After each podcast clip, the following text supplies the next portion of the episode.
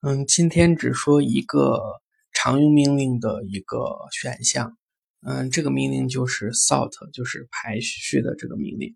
就是当你用 sort 来就是排序文件的时候，呃，纯字母呢还好。比如说前面如果是数字的话，你会发现，比如说，嗯，比如说七，七就会排在这个一零的后面。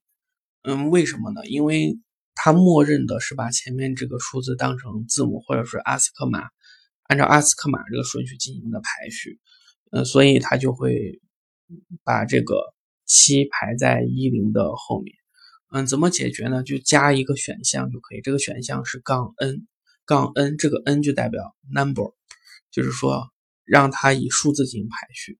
你加完杠 n 之后，就会发现它就可以按照正常的那个数字的排序。